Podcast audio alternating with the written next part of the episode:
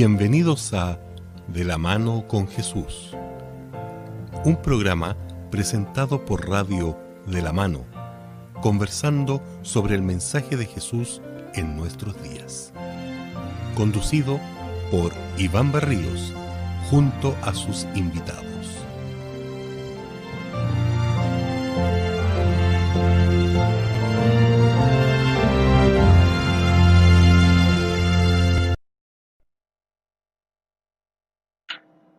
Muchachos, el Señor les bendiga. Hola, hola, buenas tardes, buenas noches. Que Dios te cuide, Huguito. ¿Por dónde está animando? A ver. Por aquí, estamos. Aquí estamos, agradecido a Dios de estar con ustedes, Iván y Hugo. Me alegra saludarles nuevamente en nuestro programa de hoy, ya en noche cuando estamos grabando, son las 20 horas. Bienvenido a nuestros amigos que nos están viendo, nuestros auditores de radio también en nuestro, nuestro programa. Y bienvenidos, bienvenidos. Quédese con nosotros, vamos a conversar, nuestra conversación, así casi sin libreto, sobre un tema, aunque muy importante, ya un tema, estas grandes preguntas que en esta temporada y a la sexta, nuestro programa de la mano queremos compartir. Contento, Iván. Sí, yo estoy contento, agradecido a Dios también porque eh, este silencio que nos ha hecho estar aislados en casas por mucho tiempo, por muchos meses, nos ha ido dando nuevas ideas y nuevas oportunidades para llegar a los hogares de las personas que nos ven, nos escuchan. Nos, vamos conociendo un poco más y deseando que la vida y la experiencia del Señor Jesús sea la experiencia de cada una de las familias que nos ven y nos siguen. No a nosotros, sino que siguen lo que queremos enseñar de la Biblia, de Jesús y de su pronta venida, que esperamos que termine este mundo de sufrimiento. Así es. ¿Qué tema tenemos, Hugo, para esta noche? ¿Se lo presentas tú? ¿Existe el fin del mundo? Ojo. ¿Se acabará esto alguna vez? ¿Y cómo?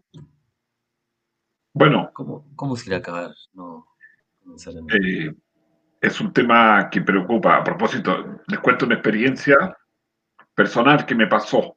Ya entrando en el eh, tema, dices tú, Iván. Ah, ¿Perdón?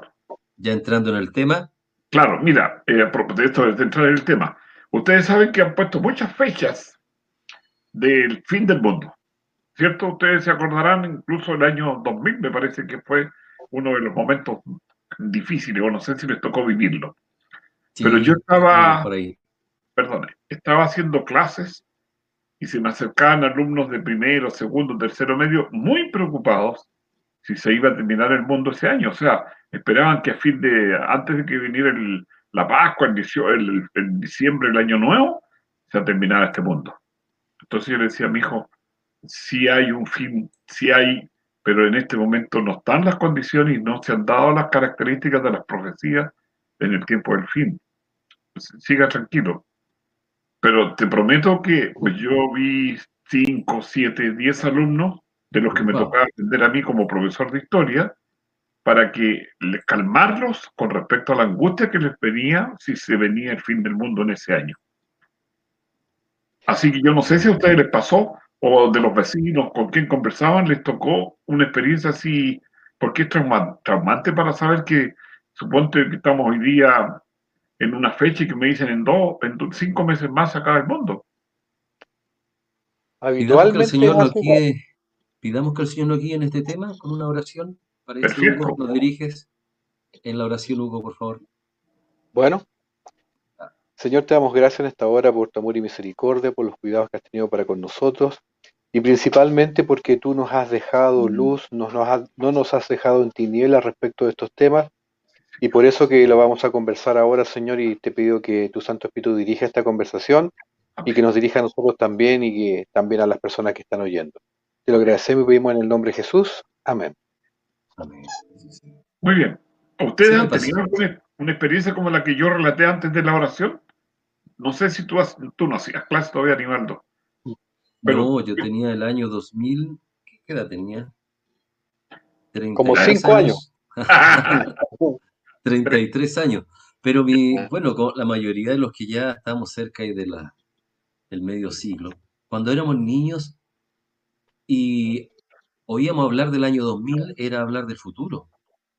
hablar del año 2000 era hablar de autos voladores, viajes a la luna, en una tecnología muy avanzada. Y uno calculaba, yo calculaba cuando niño, calculaba y decía, uy, cuando tenga 33 años va a llegar el año 2000. Lo veía muy lejano. Claro, después llegó, yo estaba trabajando ya, ¿verdad? Y, estudié yo poco antes de 2000 computación y ya se hablaba por ahí cerca de los 91 o antes del peligro que había en el cambio de, del 00. El, el 2K. cambio de dígito, claro, el 2K en la computación que, mm. que me acuerdo el profesor decía esto va a ser muy complicado y veo que nadie se está moviendo como debería moverse. Pero, pero, pero pasó. Bueno, la historia también nos muestra de gente que ha puesto fecha para la segunda venida de Jesús. La historia reciente. Nosotros sabemos que el movimiento de Guillermo Miller, quien fue uno de los precursores de este movimiento, eh, millerista en los Estados Unidos, en el año 1831, él calculó que Jesús vendía en el año 1844. Entonces, y como era un gran predicador y se dieron todas las cosas con un grupo que le apoyó, su predicación fue escuchada por muchos lugares. Y así fue que muy poca, eh, perdón, mucha gente, mucha gente estuvo mirando el cielo el 22 de octubre de 1844, con ese grupo de seguidores de Jan Miller, que eran de diferentes religiones, esperando que el fin acabara. Y el fin no acabó. Ese es uno de los que me acuerdo, estoy recordando otro, no sé si Hugo tendrá una experiencia antes de, de acordarme de otra fecha. Ah, bueno, lo que pasa es que en ese tiempo recuerden que hubo un, gran despertar eh, en el conocimiento de la Biblia.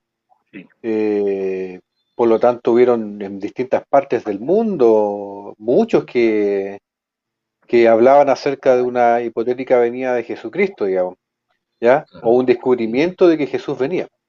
Eh, yo más bien me estaba acordando de lo que planteaba Iván recién, de que de las experiencias que hemos tenido con algunas personas que, se nos han acercado o comentado. Y, yo parto con una pregunta contradictoria para ellos, que es decirle, ¿y por qué crees, crees tú que estamos en el tiempo del fin? O sea, de partida, ¿de dónde sacan la idea de que estamos en el tiempo del fin? Eh, y eso obviamente me da pie para, para que la gente pueda entender el por qué sí estamos en el tiempo del fin o el por qué no estamos en el tiempo del fin.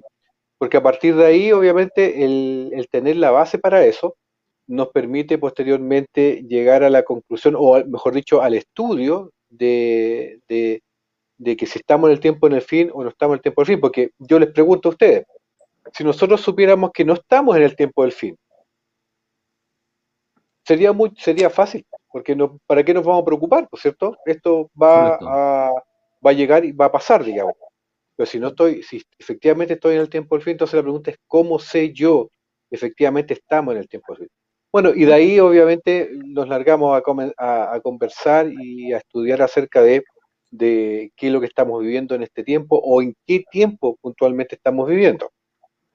Pero también eso nos permite tener, tener una, una, una luz de esperanza, porque, por ejemplo, cuando todos hablan y dicen, oye, pero es que el apocalipsis, y el apocalipsis, y el apocalipsis, y nosotros encontramos que el apocalipsis es sinónimo de destrucción, es sinónimo de, daño, es sinónimo de dejar de existir, es sinónimo de, todo lo malo que nosotros podemos pensar.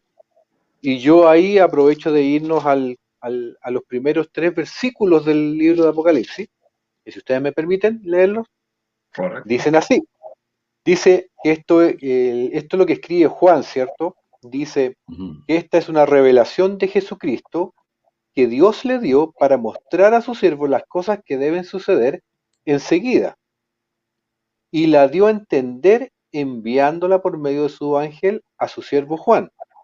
El versículo 3 dice, bienaventurado el que lee y los que oyen las palabras de esta profecía y guardan las cosas en ella escritas porque el tiempo está cerca. Entonces, cuando yo empiezo a leer el Apocalipsis, el Apocalipsis de lo que me habla es primero, es que estas cosas se dan a entender, ¿cierto? Segundo, que eh, estas cosas van a ser luego. Y tercero, que es bienaventurado el que lee y el que oye y que guarda las palabras de esta profecía porque el tiempo está cerca. Entonces, a partir de eso, obviamente viene la pregunta que, mueve un poco el programa de hoy día, ¿cierto? Que dice, bueno, eh, ya, descubrimos que estamos en el tiempo del fin. Descubrimos que estamos casi al final del, del tiempo. Eh, pero estos mismos versículos me dan la esperanza diciéndome, oye, aquí está escrito. Entonces la pregunta ahora es, ¿se, ¿se va a acabar el mundo o no se va a acabar el mundo? Claro, creo que esa es la, primera pregunta, o sea, antes de ver cuáles van a ser las características del tiempo del fin, es si realmente va a haber un tiempo del fin o no, si este mundo se va a acabar o no se va a acabar, o... E, e, esa es la pregunta, ¿existe realmente un, fin de todo esto? Me, me saltan dos inquietudes. Una antigua, eh, yo soy nacido en el campo, cerca de San Antonio, por allá por Cuncumén, la gente se que en Puan, que por ahí estaban unos fundos. Y mi madre me decía, mil y tantos años vivirás y al dos mil no llegarás. Pero eso no es ningún texto bíblico. Pero ¿qué pasa? ¿Perdón? Eso de Nostradamus. claro, es que a eso es lo que voy. Que hay tradiciones y Nostradamus es un, una persona que escribía y hablaba y tenía mucha eh, eh, influencia sobre la gente y todavía hay seguidores de Nostradamus. Entonces, cuando tuve Lugo decía, bueno, ¿dónde, ¿dónde surge esto?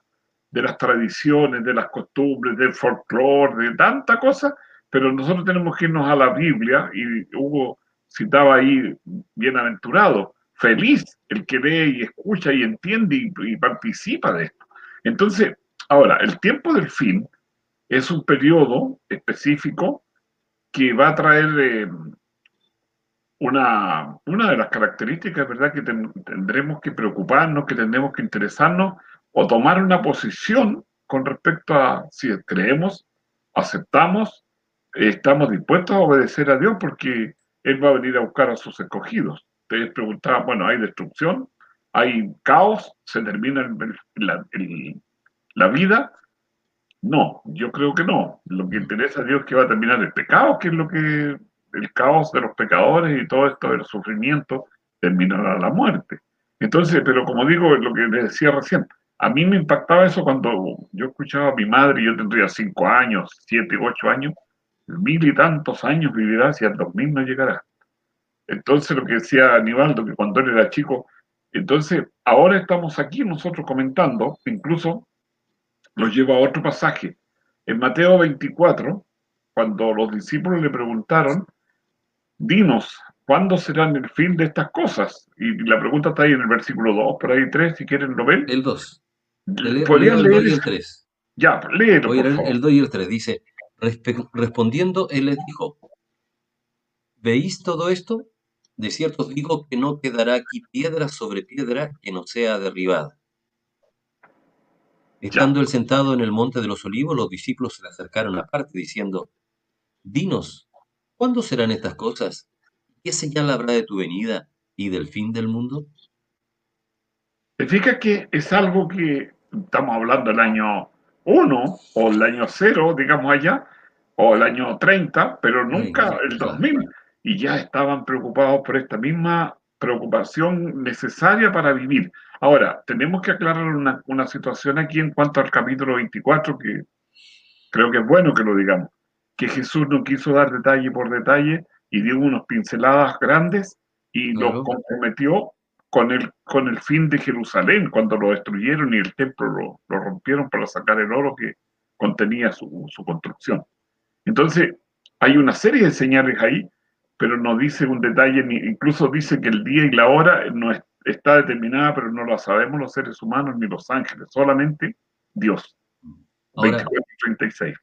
Iván, estamos comentando, ya, estamos diciendo la Biblia es, un tema, como Hugo bien lo menciona, desde el, desde el mismo principio del, libro del Apocalipsis, nos da a entender la existencia del fin del mundo.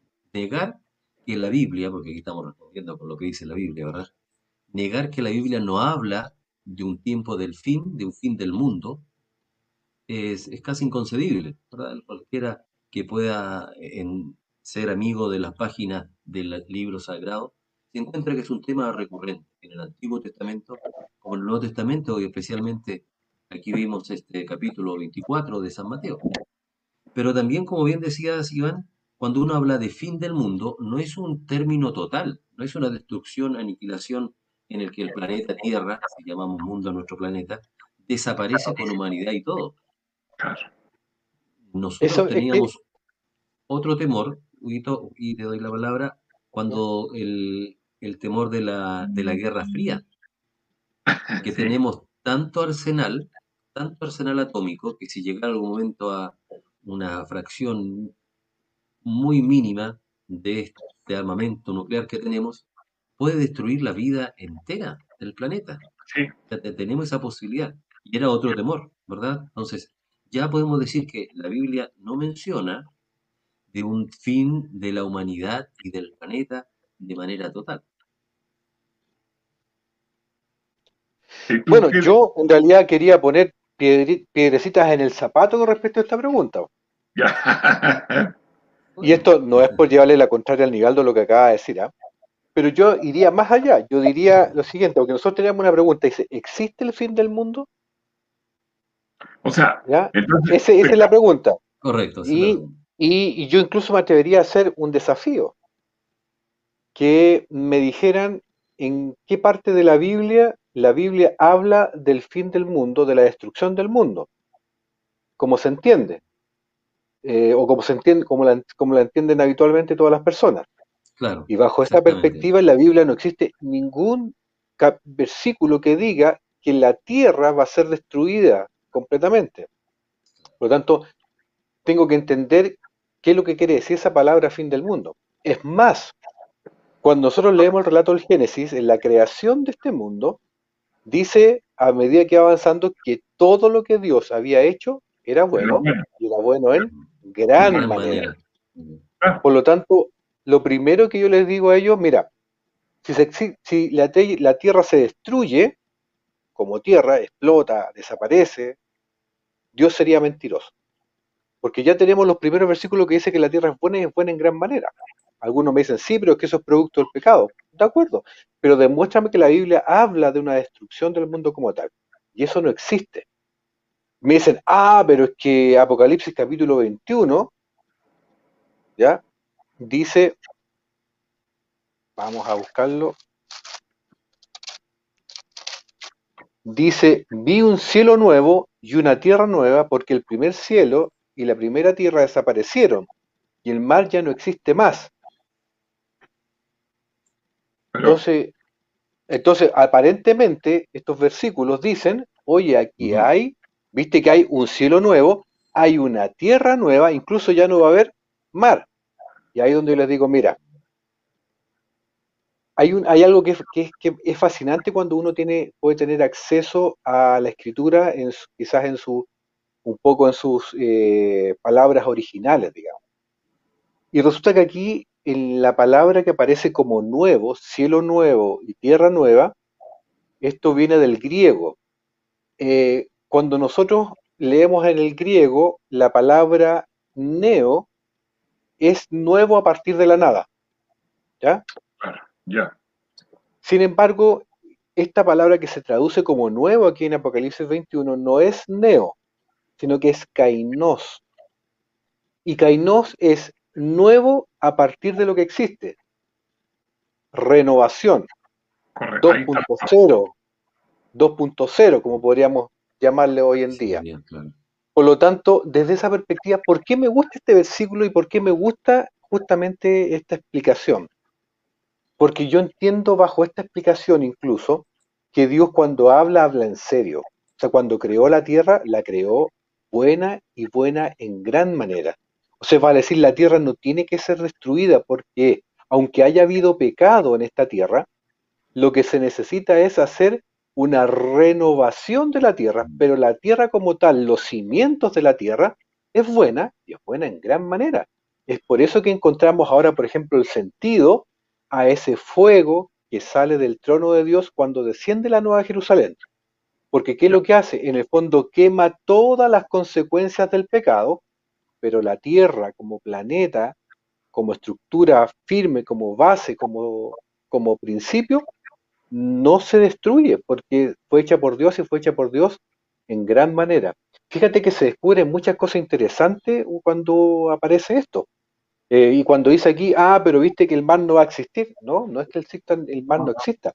Sí que no, no va a existir como nosotros lo conocemos hoy en día, como el peligro, el peligro latente y existente para la vida, por ejemplo.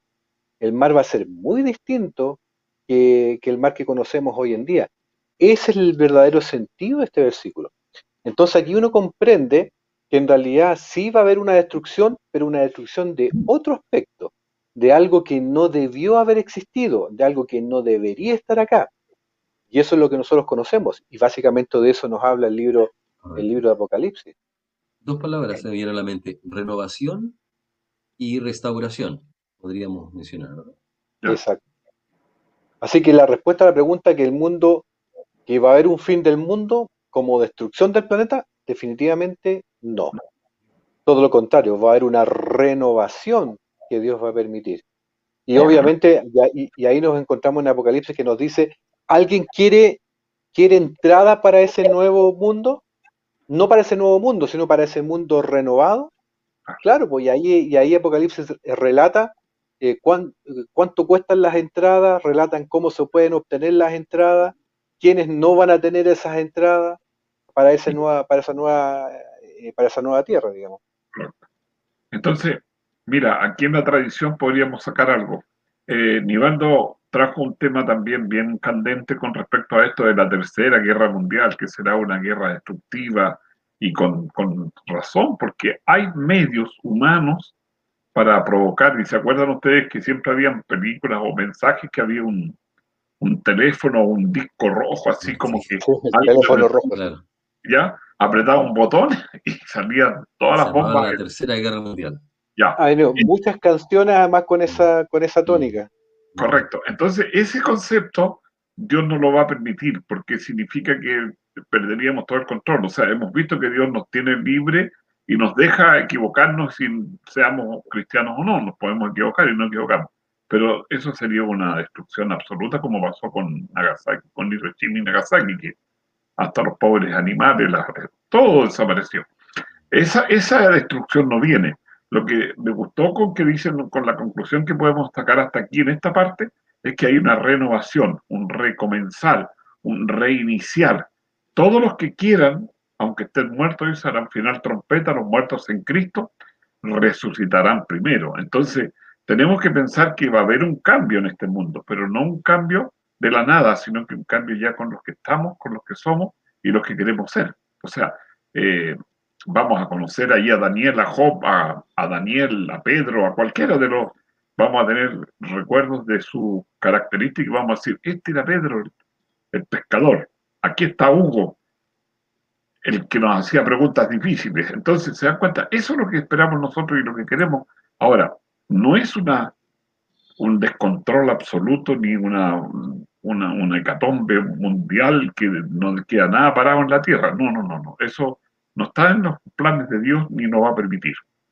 Ya, Nivaldo, ¿qué va a decir ahora?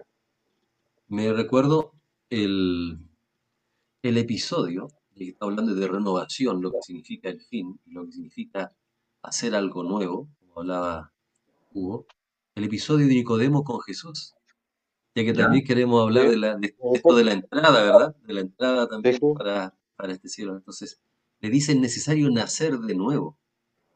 No era que Nicodemo tenía que desaparecer y crear una persona totalmente diferente a Nicodemo, no, era el mismo, pero que tenía que, con la ayuda del Señor y con el Espíritu Santo, nacer a nueva vida, una renovación. Nace en el reino de los cielos. De hecho, una traducción un poquito más ajustada a lo que se habló en esa, en esa parte, no dice nacer de nuevo, dice, dice nacer de lo alto. Y, Nicodemo no entiende bien lo que Jesús le, le, quiere explicar. claro. le trata de decir y le dice, ¿y que debo volver al vientre de la madre? No, dice que ahí debe nacer de qué? Del agua, del agua y del espíritu. Entonces, claro, ahí le está diciendo, por eso al principio le dice nacer de lo alto. eh, y ahí hablamos justamente de la renovación, por eso le dicen en el fondo después, mira, sabes que te vas a tener que volver a bautizar, vas a tener que, tanto por, por inversión como por el bautismo del Espíritu Santo, para que seas una nueva vida, de la cual tanto Pablo habla, ¿cierto? De, ser nuevas criaturas, nueva vida. Es excelente Ahora, ejemplo también. Si, la Biblia nos dice, si la Biblia nos dice que ya va a haber un fin del mundo, estamos llegando a esa conclusión, ¿verdad? No podríamos negarlo. Y que ese fin del mundo no es una aniquilación, una aniquilación total, sino una, una renovación. Quizás dos preguntas nacerían de esto, ¿verdad? Una de las preguntas es, bueno, entonces, ¿cuándo va a ser? Que es la pregunta que le hicieron los discípulos que ya leímos en nuestro texto bíblico. Se acercaron a Jesús y le, dijeron, bueno, Señor, entonces, ¿cuándo? ¿Cuándo va a ser el fin del mundo? El fin de esta época, el fin del siglo, como también algunas traducciones la hacen, ¿verdad? ¿Cuándo va a ser el, fin de, esta, de esta forma de, vivir? ¿Qué podríamos decir de eso? Porque ya nos estamos preguntando ya. Bueno, entonces, ¿cuándo va a llegar? Hay, características, hay señales, y va mostrando el capítulo, pero el 24-36 de Mateo dice el día y la hora, nadie la sabe. Entonces va a venir, pero resulta que yo me preparo por interés, por conveniencia, o porque espero que venga este, este comienzo, este fin, y pasar a la otra etapa. Entonces, el, Señor no les dijo, mire ustedes que son mis amigos, a ustedes que son mis seguidores, yo les voy, no, les dijo, no, ningún ser humano las tiene, él no tiene esa posibilidad y muchos han puesto fecha y da características que vendrán falsos, vendrán muchos representantes de, Jesús que son falsos, vendrán características como los tiempos de Noé que comían y bebían, pero no dice, sino que señales generales y ahí va a venir Jesús y va a intervenir este mundo para poder sacar a los que sí quieren estar en su nueva vida, en esa nueva Jerusalén que mencionó Hugo por ahí, y que tenemos el privilegio de reaccionar donde quiera que estemos para ir a ese encuentro. No es un grupo de especiales privilegiados, sino que de todas las de todas las generaciones y de todas las personas que hay en esta tierra, hombres y mujeres, tienen la posibilidad de inscribirse, como decían ustedes, con, como Nicodemo, nacer de nuevo. Y se nace de nuevo por el bautismo. No es una iglesia, no es un poder económico, no es un país, de todos los países habrán redimidos, salvos. Hasta ahí llegó en esta parte. Sigan. Yo tengo una pregunta, otra piedrecita en el zapato. Ya. Bueno, en realidad es para comentarla y, porque, acabamos, acabamos de decir que el día y la hora nadie, lo sabe. Sin embargo, hay algunos que se han, ah, se han atrevido a poner fechas. Y uno de los que se atrevió a poner fecha fue Guillermo Miller, del cual muy bien Nivaldo eh, lo mencionó, ¿cierto? Entonces, porque es típico también de las, preguntas que te hacen las personas que... Pero oye, y bueno, ¿y por qué Guillermo Miller puso esa fecha entonces? ¿Por qué se atrevió a poner esa fecha y esa fecha dijo que era bíblica? Eh, vamos a partir después. yo, se la, yo la, planteo aquí para que la, para que la discutamos. Bueno. Porque no, no, no es para ponerlo en duda, sino que ¿por qué Guillermo Miller? ¿ah? Yo me acordé de un, un, hermano, ya que antes de entrar a ese tema, a lo que tú decías al comienzo. Bueno, la Biblia dice, el día y la hora nadie lo sabe, ¿verdad? Decía, sí, la Biblia está escrito, ¿no? Pues entonces podemos saber. Eh, y, y, el mes y el año entonces, como pues, decía. ya, mira, es que hay una cosa interesante que plantea la pregunta de Hugo por lo siguiente. Estamos hablando del tiempo del fin, el periodo, una etapa, un proceso. ¿Cuándo comienza? Y lo que Guillermo Miller trató de decir eso, que estaba en una época y él después, bueno, fue estudiando, conociendo y llegó a un momento de encontrar tanto elementos que dijo, el, dio fecha y, bueno, tuvo una o dos equivocaciones y las corrigió y volvió a ver su esquema. Pero lo interesante que puede quedar después de esa experiencia negativa que no vino, el Señor Jesús como se prometía, es que muchos estudiaron y vieron y que entendieron que Guillermo Miller eh, se había olvidado de esto del día y la hora. No, no, no. Se quedó guardado ese texto y nadie lo encontró ni nadie lo destacó. Lo interesante fue que eh, él estaba marcando, porque habían varios autores que habían escrito libros de la segunda venida del Mesías, del, del regreso del Mesías. Entonces él marcó, señaló, sin querer, queriendo, digamos, el comienzo del fin de este último periodo, de la última etapa de esta tierra, que sabemos y vemos las características por allá por 1840, 30 y hasta 40, 44 que mencionó Nivaldo en, el, en este despertar religioso esperando a Jesús que viniera y no vino, pero de ahí para acá, hasta hoy, sabemos que estamos en el tiempo del fin, pero el, el día fin, el último, la última etapa, no se conoce, no se puede determinar la fecha.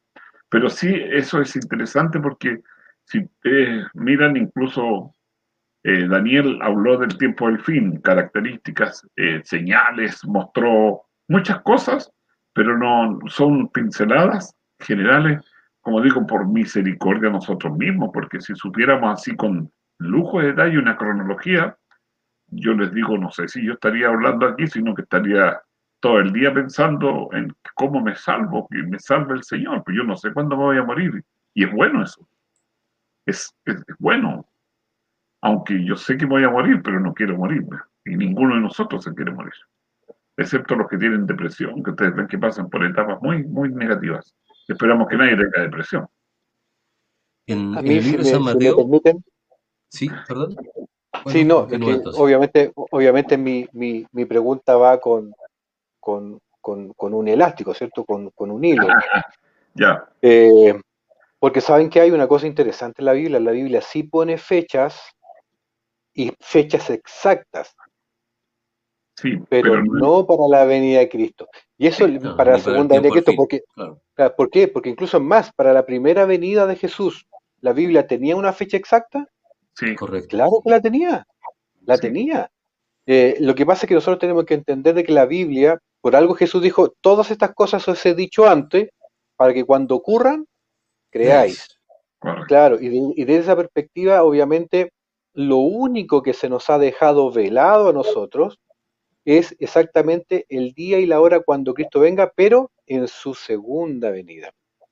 El resto, el Dios tiene un cronograma claramente establecido, y eso lo vimos nosotros la temporada pasada cuando estudiamos el libro completo de Daniel, ¿se recuerdan? Eh, por lo tanto, sí, Dios tiene cronograma. ¿Y ese cronograma hasta cuándo termina? Hasta cuando comienza el tiempo de gracia y que esta famosa fecha de la cual estamos hablando Guillermo Miller, que él no se equivocó en la fecha, él se equivocó en el evento. Él pensaba que era en la segunda venida de Cristo, pero en realidad era la entrada de Cristo al lugar santísimo.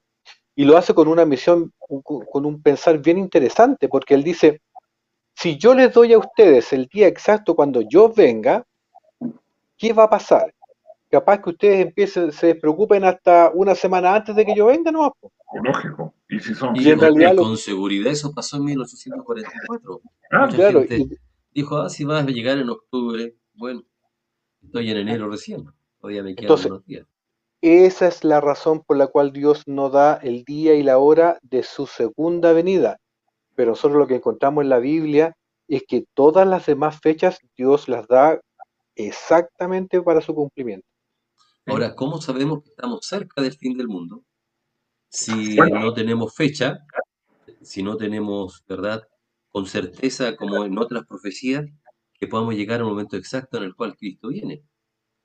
Guillermo Miller vivió en un tiempo en el cual comenzaron a, a cumplirse muchas profecías. Entonces la gente estaba inquieta. Estaba realmente diciendo, bueno, lo que está pasando lo está diciendo la Biblia. Recordemos que estaba ahí la, eh, en, Europa eh, el ateísmo ya siendo furor, basándose en, lo que fue la, Revolución Francesa, en los siguientes movimientos, movimientos ateístas, naturalistas. Entonces, em, grandes terremotos como el de Lisboa, cuenta eh, en los mismos Estados Unidos con la luna que un, día el sol se oscurece, tal como dice la Biblia, y ajeno a todo eclipse que se pudiera estudiar. la luna se vuelve roja, una lluvia de estrellas, entonces la gente decía, bueno, se están dando las condiciones. Y Guillermo Miller sale diciendo, bueno, entonces está en error, ¿verdad? La Biblia dice claramente que la hora y la, fecha nadie lo podría decir. Pero lo, lo menciona, eso tiene muchos seguidores. Pero ahí también esto es lo que quisiera apuntar. O sea, la Biblia no dice la hora, pero sí dice eh, la gran cantidad de señales que se cumplen, que se cumplieron en el tiempo de, de Miller y que se están cumpliendo en el día de hoy. Como dice también San Mateo, dice, mirar la higuera. Sí. Ahora. Yo tengo otra, pregunta capciosa. Ya. Hoy, día llegué así, aparece, ¿eh? llegué con, con las preguntas capciosas. con alta inquietud capciosas. Claro. Eh, porque la gente, tú acabas de, acabas de nombrar eventos, terremoto, eh, eclipse, eh, la luna convertida en sangre, caída de las estrellas.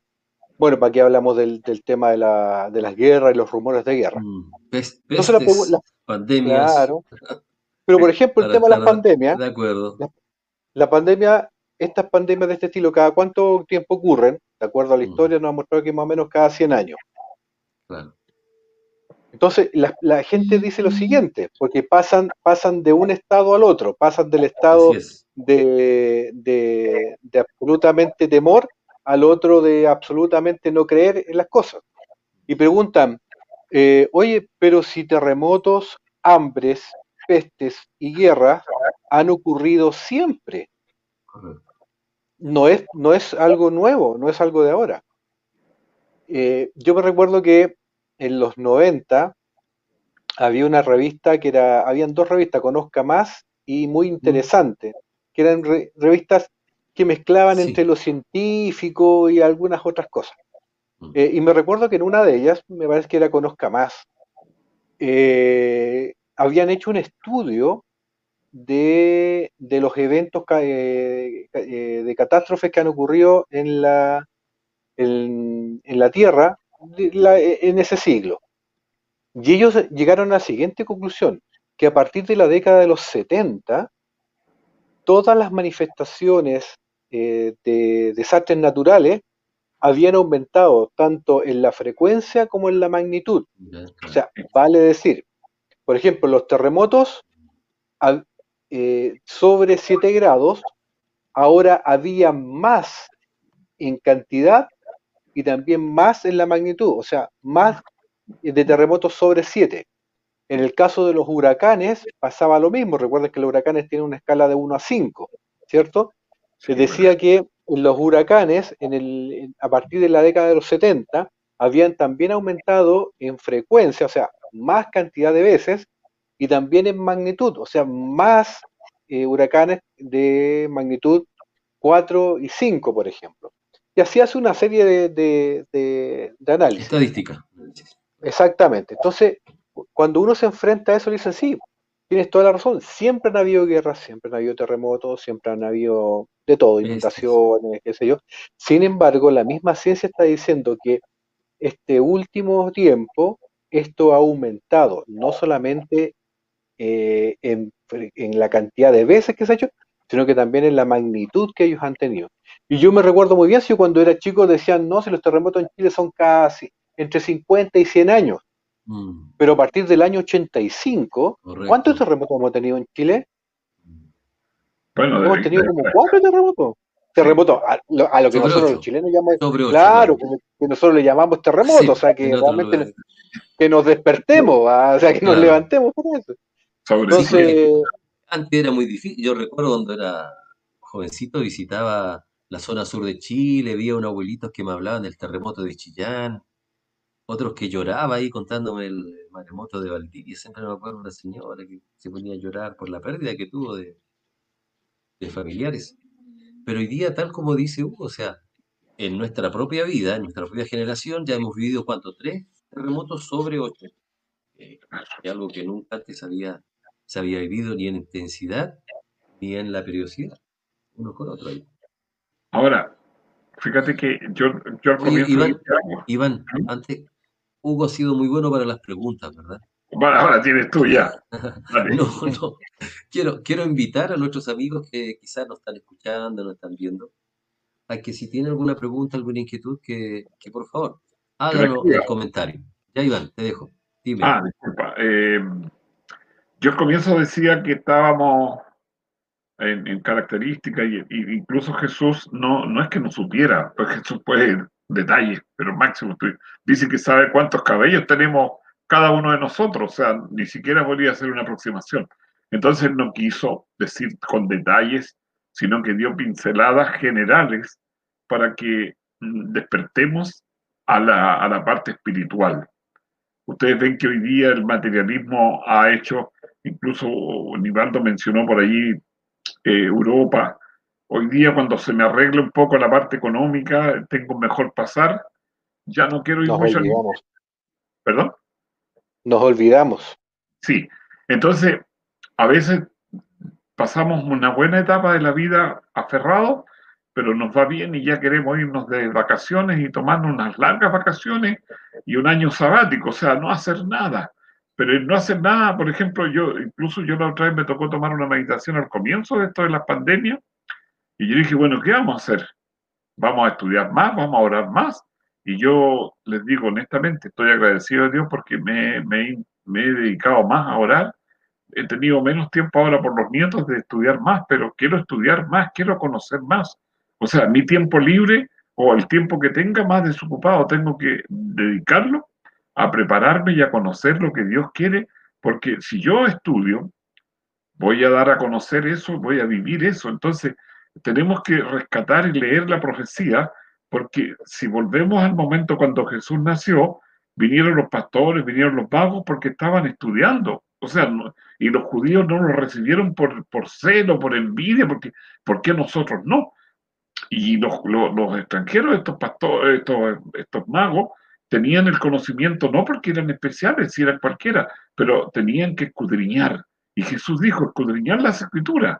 Pero nosotros a veces somos religiosos, somos, o no somos tan religiosos, si nosotros, eh, vivando hace clase, Hugo es contador y yo ya estoy jubilado, y soy un abuelo y chocho porque tengo cinco nietos. Entonces, pero te digo, o sea, yo creo que tenemos que dedicarle tiempo un poco a meditar y a dejar que el Espíritu Santo nos pueda manejar, porque Nicodemo pasó varios años hasta que se mostró su cambio. O sea, al comienzo no se notaba mucho en, esa conversación que tuvo de noche con Jesús, que tienes que nacer de nuevo. Pasó un buen tiempo y Nicodemo se mostró, de hecho, él era un fariseo y los fariseos lo notaron medio, medio cambiado, medio, medio, medio, lo fueron dejando y, y él definitivamente les dio la espalda a su consejo, porque era un, era un honor ser del Consejo del Sanedrín, o sea, no era cualquier persona la que llegaba ahí, pero viendo Nicodemo las profecías, leyendo, estudiando, comprendiendo, orando, se encontró con esa respuesta. Entonces, estas pinceladas, estas características que son aparentemente un poco libres y generales, no es que Dios no las quiera decir, me lo podría revelar con detalle, con, pero con así, pero detalle por detalle. Si piensan ustedes, como dice que saben los cabellos, cuando cae un pajarillo, tiene conciencia de la muerte de un ave pequeña por grande. Entonces, ¿cómo no va a tener conciencia de nosotros? Pero va a llegar un momento que se va a acercar y nos va a tener que ir revelando situaciones concretas, así como cuando le dice a Felipe, llégate al carro. Y Felipe corre, se sube al carro y le enseña la Biblia a ese hombre que iba medio decepcionado y poco entendía la, profecía de Isaías. ¿Qué más vamos? ¿Qué pregunta tiene Huguito? No, quería, quería ratificar lo que tú estabas planteando con un par de versículos bíblicos que hablan justamente de, que si nosotros supiéramos. ¿Hugo? ¿Sí? Oye, Hugo, tú pudieras leer, ya que está hablando de versículos bíblicos, eh, segundo de Pedro 3, 9 y 10. Mientras tú lo buscas, porque tenemos aquí bastante. No, ah, súper, claro. Bien. Queremos compartir. Segunda de Pedro, ¿me dijiste? 3. Segunda de Pedro 3, 9 y 10. Tú me dices Saludos Raúl Donoso, que nos está viendo. ¿ah? Raúl, saludos. Silvia Dori Ramírez dice gracias. Buen, muy buen tema desde Suecia. Aquí son las 2.30. ¡Uy, qué increíble! está, está, madrugando con nosotros. Que, que conte que le frío allá. Eh, Jorge Rodolfo Tevez. No, no, Jorge Rodolfo Tevez pide leer según de Pedro 3, 9 y 10, que es el que estoy viendo que lo lees. Eh, Cristian Jara, nuestro amigo Cristian Jara Freire, saludos. Oh, tantos años, Cristian, saludito. sí, sí que el mismo Cristian Jara. Al, sí, el mismo. Al profe grande, de mi querido amigo Grandes recuerdos, ¿ah? grandes recuerdos de Cristian. A ver, a ver. Gracias, Cristian, por escribirnos. Esta pregunta, y, y lanza esta pregunta, Cristian. San Mateo 24 se suceden en forma cronológica, es decir, ¿irán en orden estos acontecimientos? Esas son las preguntas que nos han llegado por vamos a Pedro, de, Facebook. 24, Vamos a leer Pedro y después vamos con San Mateo 24, los minutos que quedan, creo que sería Hay otra pregunta que dice Delia Cárdenas, acá en YouTube. Dice, eh, pregunta, ¿cómo calculan los 100 años sobre la pandemia sale en la Biblia?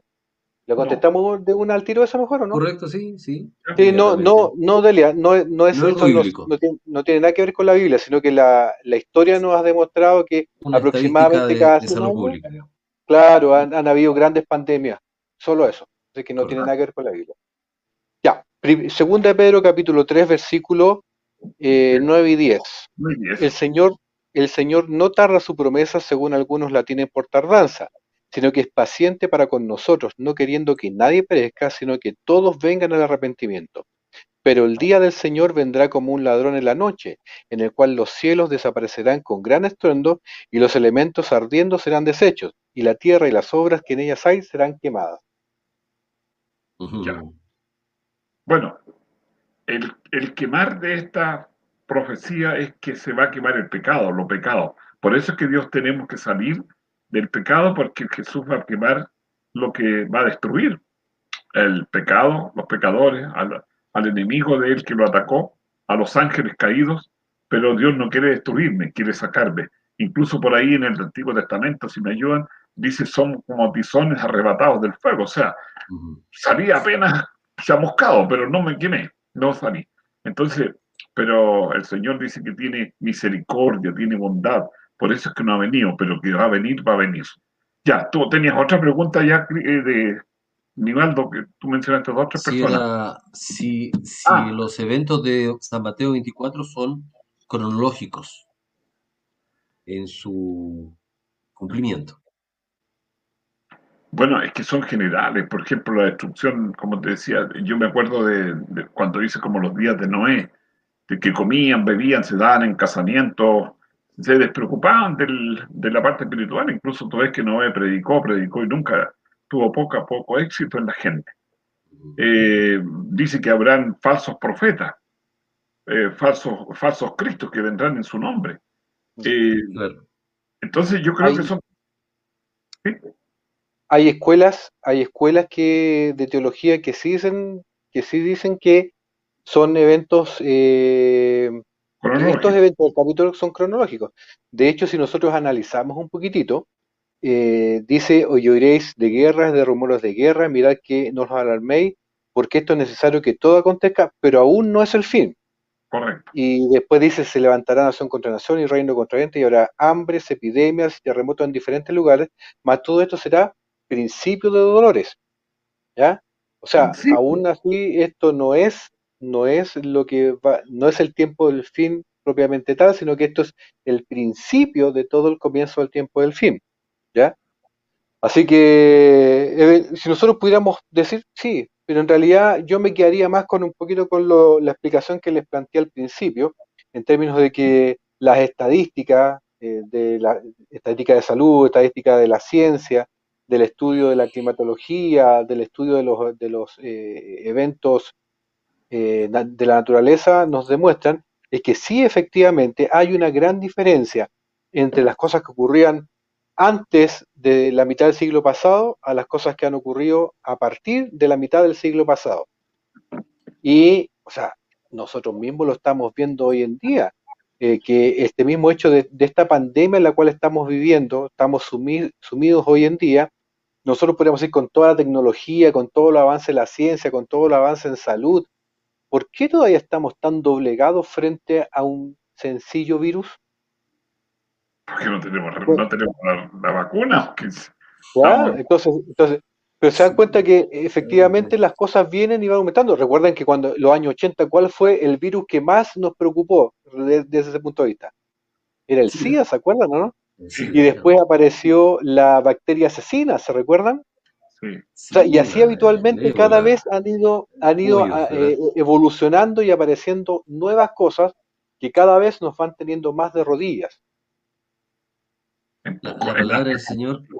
¿Perdón? Bueno, la palabra del Señor nos muestra esta evidencia ya que nos da la, la historia de lo que la Biblia dice se está transformando en una realidad, el cumplimiento. ¿Y con qué propósito? Para que nos demos cuenta que es un momento ahora de tomar decisiones. Correcto. Es ahora el momento en el cual podamos despertar y darnos cuenta de lo que sucede en la vida, lo que sucede en la historia a nivel general como humanidad, no está al azar. Pareciera que cada hoja de la Biblia se va cumpliendo casi exactamente lo que estamos nosotros mencionando. La, ya que la historia nos relata que estamos viviendo en un tiempo especial, ya que las estadísticas nos dicen que los eventos que están relatados como em, señales del tiempo del fin se están, están cada vez en forma más consecutiva, cada vez mayores. Es tiempo en el cual nosotros podemos darnos cuenta y decir, bueno, ¿en qué lugar estoy yo ahora? ¿En qué lugar yo estoy ahora? En San Mateo capítulo 24, cuando habla ahí de los eh, de las señales, inmediatamente después, en los próximos capítulos, divide el mundo en dos. Los cabritos, las ovejitas, las eh, vírgenes sensatas, las insensatas, y eso es lo que tiene que ver. O sea, capítulo 24 es la base para hablar sobre señales del tiempo del fin. Y el siguiente capítulo de la Biblia es la base para decirnos, bueno, conforme a lo que acabamos de ver, ¿en qué lugar vas a estar tú? ¿Dónde vamos a estar? Claro, claro, porque tú ves que dice, tuve hambre y me diste de comer, tuve sed y me diste, fui forastero y me recogiste. Y a los otros dice, apartados de mí, al fuego eterno no os conozco. Pero ¿cómo? ¿Cuándo te dimos desnudo? ¿Cuándo te dimos hambriento o sediento y no te dimos? Por cuanto a uno de los míos no lo hicisteis, a mí no lo hiciste. Entonces, incluso tú ves que cuando dices tú la, la, la, palabra de los, de los talentos, cuando habla ahí uno que tenía cinco talentos, le dieron más porque los ocupó en el fondo y el que tenía uno lo escondió, no lo, no lo sacó, no lo, no lo usó. Entonces, eh, no es que nosotros tengamos el privilegio o seamos ciertas personas las redimidas o las que están dispuestas a ir, sino que Dios está llamando de todas las naciones, de todas las lugares, a todas las personas, no hace excepción de hombre, mujer, de niño. Eh, esperamos que todos podamos proceder y como leí esto en primera, en, en, Pedro, eh, que decía, ¿verdad?, que Dios nos dará su promesa. Entonces esperamos que este tiempo que nos está dando sea para ir recapacitando y viendo que realmente la ciencia va a tener que reconocer que afortunadamente ellos, por más fuerza que tengan con todas las bombas atómicas no van a destruir este mundo, sino que Dios le va a poner fin, pero no para destruirlo, sino para poner fin al pecado, destruir a los que no quieren vivir en paz, los que no quieren amar al prójimo, los que no quieren compartir con el prójimo. Yo creo y espero que nos sirva esta meditación, porque Dios quiere lo mejor para cada uno de nosotros y que podamos en estos días de de reflexión un poco más quietos del trabajo, aunque no sé si tendremos algunos como Hugo, los profesores que están haciendo clases y están todos cansados porque trabajan toda todo el día y toda la tarde y la noche para recibir a los pobres apoderados que los buscan. Pero bueno, eh, estamos aquí y, vamos hacia el cielo. Vi cielos nuevos y tierra nueva, como decía Huguito, y las primeras cosas pasaron. Y allí... Estaba Esperanza Álvarez, cuando salga la vacuna, ¿se acaba este virus? Ojalá sea así. ¿Puedo complementar algo? Lo que no sabemos en cuanto a la... Perdón, ¿de la pregunta o vas a...?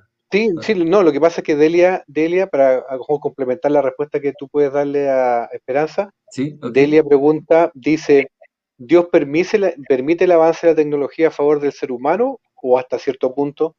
Ya, sí, lo estamos viendo ahí, claro. Dios permite, correcto. Bueno, de hecho ha permitido porque tú respondemos la respondemos esa primero entonces no ya te doy el pase para que ataquen las dos preguntas de una ah bueno la vacuna esa era la primera estaba recordando que era la, claro yo creo que que si hay una vacuna, por supuesto, el virus se va a terminar, pero no quizás esta sea la última epidemia. Ya el virus de esto nos está diciendo esto, o sea, de un momento a otro, en, un poquito corto de tiempo, semanas, podemos contaminar nuevamente con un virus totalmente desconocido. Para eso el mundo no estaba preparado. ¿ya? Y lo otro, eh, recuerden que hay virus que hablábamos del SIDA, es un virus. Y llevamos años con eso y, no hay vacuna. No es por perder esperanza, esperanza, pero también un, tenemos que poner en ese campo. O sea, ahora vamos bien por los, pero todavía no hay ninguna vacuna y ojalá sea así, lo que queremos, pero, pero veamos, bueno, y ahí está el avance tecnológico también, gracias a Dios, porque si no tuviéramos esa esperanza, imagínense cómo sería esto. Sería realmente una mucho más triste de, lo que hay. Eh, con toda seguridad el avance científico ha sido mucho, pero en, pero en el universo en el cual estamos sigue siendo mínimo. Eh, yo puesto que Nivaldo, yo creo que ha sido demasiado, eh, como te dijera, esperanzador en tu respuesta. Levanté el ánimo. ¿ah? Claro, porque la verdad las cosas es que eh, los virus es difícil que se mueran o desaparezcan así al 100%, de partida porque si no ya no tendríamos nosotros, por ejemplo, los resfriados comunes, ni siquiera cosas tan trágicas ni dramáticas como el... no, Para eso tenemos vacuna, ¿verdad? Claro, porque el virus tiene una capacidad de mutación. De hecho, ya se ha encontrado, eh, no me acuerdo dónde fue que hicieron, ah, en, China se encontró el caso de, de, una persona, lo vi en la noticia hace un par de días atrás, ¿no? De una persona que se recontagió con COVID. Pero cuando hicieron el análisis de, esta, de este segundo contagio, se dieron cuenta que había sido una mutación del COVID que había. Por lo tanto, tenía otro ADN y por ende la, eh, los anticuerpos que logró obtener con su primer contagio ya no le sirvieron para el segundo contagio. Bueno, entonces, tengo, entonces, una pregunta, como dijo el Huguito. Dale, porque estamos terminando el tiempo. Sí, ¿Pero qué? ¿Se nos acabó el tiempo ya? Claro. Sí, mírate la hora. Bueno, si se acerca el fin del mundo, si hay que tomar decisiones, si sabemos ya que, se acerca que va a haber un cambio, que las señales están diciendo, la pregunta es, ¿cómo puedo yo ser salvo? Podría ser una buena pregunta para el próximo programa, Iván. ¿no? Ah, sí, dejemos los puntos suspensivos. buena idea. Buena idea. No, espérate, espérate, es que me encanta, me encanta, podríamos dejarlo que ya llevamos una hora, pero sería, sería muy bueno dejarlo en punto suspensivo, porque yo acabo de decir algo. Lamentablemente, ni la ciencia ni la tecnología, eh, por mucho avance que tengan, nos están ayudando, nos están ayudando con este tema. Entonces la pregunta es, dejémosla para la próxima semana y respondamos, bueno, entonces, ¿cómo, cuál es la solución a este problema? Correcto. Ya. La, definitiva me refiero, no la, la, Así que yo, yo voto porque así nos queda un programa para la próxima semana. Ya. Eh, y Tenemos tantos temas todavía y ya, vimos algunos, como para darle continuidad a lo que estamos hablando. Ya, pero démosle, una oportunidad. Oren por ustedes, por nosotros y por su familia, porque mm, vamos a pasar una semana y capaz que uno de nosotros no esté. Pero esperamos que no tengamos el privilegio de estar aquí, pero Dios ha tenido misericordia y la tiene y la va a tener. Entonces nos vamos a quedar en suspenso y nos vamos a reunir este mismo horario, en este mismo canal de internet y también el, la radio de la mano, nuestros amigos, compañeros, amigos míos ciegos, nos vamos a encontrar y todos los que quieran escucharnos por Radio de la Mano, si, si la radio es para todos, pero está fundada y creada por un grupo de amigos que pertenecen al, como dice en estos sábados, la secta de los ciegos. que Dios les bendiga, Hugo y, Nivaldo. Cuídense. Muy bien. 20 horas estamos, ¿ah? estamos las 20 horas en directo y esto queda, ¿verdad?, después grabado en, las redes sociales y retransmitido a través de la radio de la mano. De la mano en internet. El Señor les bendiga. Nos encontramos entonces la próxima semana. Saludos a todos.